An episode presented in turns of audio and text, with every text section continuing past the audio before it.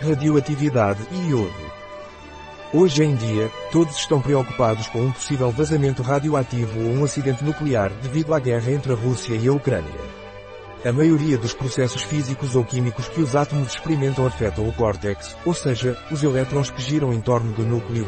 Somente em alguns isótopos de certos elementos químicos os núcleos podem sofrer transformações, nas quais o núcleo perde ou ganha alguma partícula.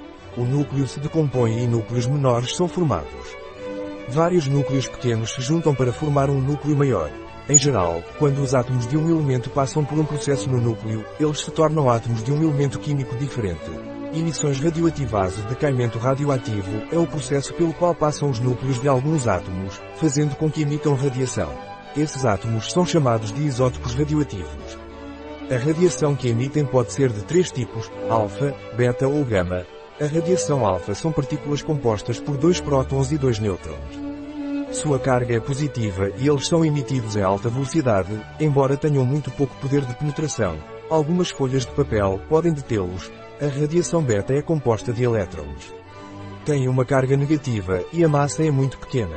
As partículas beta têm mais poder de penetração do que as partículas alfa, elas podem atravessar uma folha de alumínio de alguns milímetros. A radiação gama é uma radiação do tipo luz. Tem grande poder de penetração. Para detê-lo são necessárias placas grossas de chumbo ou concreto. Aplicações de isótopos radioativos fonte de energia nas usinas nucleares. A energia é obtida aproveitando a fissão de isótopos radioativos de urânio e plutônio. A energia nuclear também pode ser usada para fabricar baterias de longa duração alimentadas por plutônio 238. São utilizados em marca-passos, em equipamentos de medição em sondas espaciais ou em estações marítimas ou terrestres localizadas em locais de difícil acesso. Medicamento como método diagnóstico para algumas doenças, uma substância, bebida ou injetável, que contém um isótopo que emite radiação de baixa energia é administrada a pacientes em potencial. Esta substância fixa-se ao órgão e permite a sua observação através do registro da radiação que emite. O câncer faz com que algumas células se reproduzam rapidamente e formem um tumor. Os isótopos que emitem radiação de alta energia afetam o processo de reprodução celular. Se esses isótopos forem administrados a um paciente com câncer, eles matarão mais células doentes do que células normais, já que estas se reproduzem menos. A radioterapia é baseada nisso, que usa diferentes isótopos como ouro 198, estrôncio 90 ou cobalto 60. Resíduos radioativos Todas as atividades relacionadas a isótopos radioativos geram resíduos, como restos de combustível nuclear ou materiais radioativos utilizados para diagnóstico ou tratamento de doenças.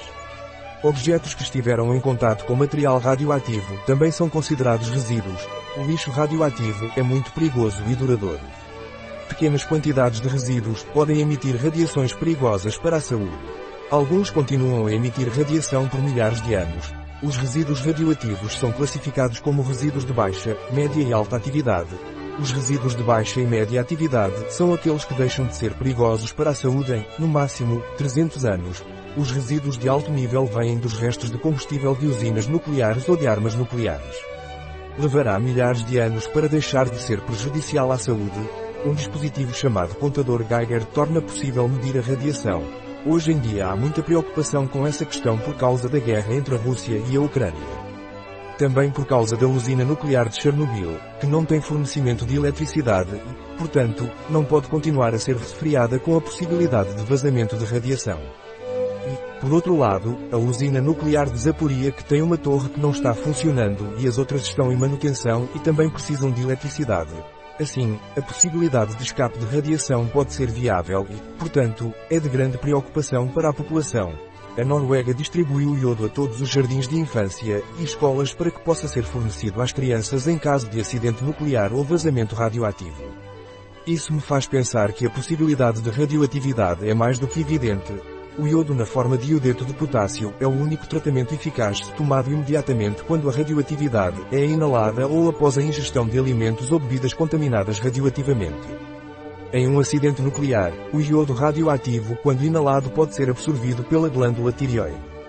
A ingestão de iodo natural KELV, Nature's Plus, bloqueia a absorção de iodo radioativo na glândula tireoide e reduz o risco de desenvolvimento da tireoide em caso de vazamento nuclear. Ontem, sábado, dia 12 de março de 2022, verifiquei o nível de radioatividade na Direção de Proteção Radiológica e Segurança Nacional, DSA.